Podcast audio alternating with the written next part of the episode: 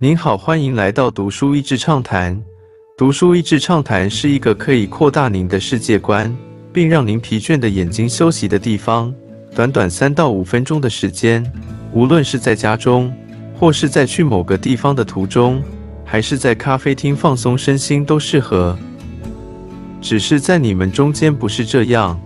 你们中间谁愿为大，就必做你们的佣人；在你们中间谁愿为首，就必做众人的仆人。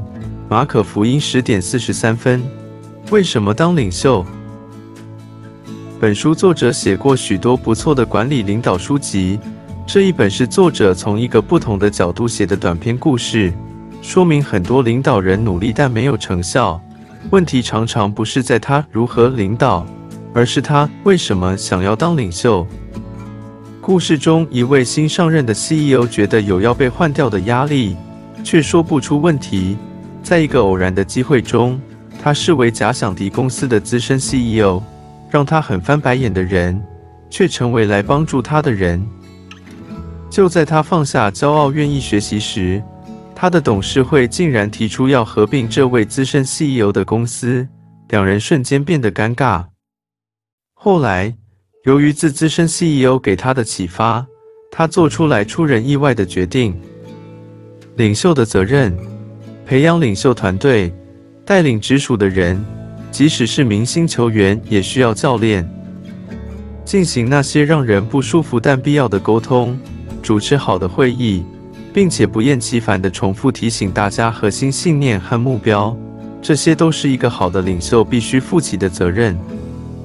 要做好这些事情，需要卓越，也需要谦卑，不能躲在充分授权哼我还有更重要的事要忙的背后来躲避责任。一旦如此，那就离一个好的领袖越来越远。最能从文章中显出这种精神的，就是乔纳森·萨克斯 （Jonathan Sachs） 这位犹太拉比所写的《Lessons in Leadership》。毕竟，犹太人最尊崇的领袖摩西。是个值前训练到八十岁才出来带队的导游，不善言语却要忍住不翻白眼，用爱带领的一位啊。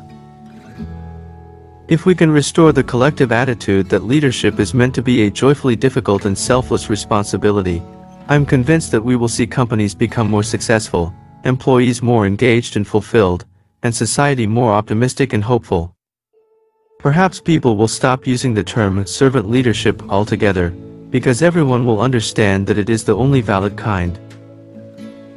如果我们可以重新定义领导 是一种在困难中可以喜乐并且无私的责任，那么我相信企业会更加的成功，员工会更投入和得到成就感，而整体社会也会更加乐观并且充满盼望。或许人们不要再强调仆人领导这个词。因为大家都知道，也没有其他更有效、更有意义的领导方式了。今天的内容就到此为止了，十分感谢大家收听《读书益智畅谈》节目。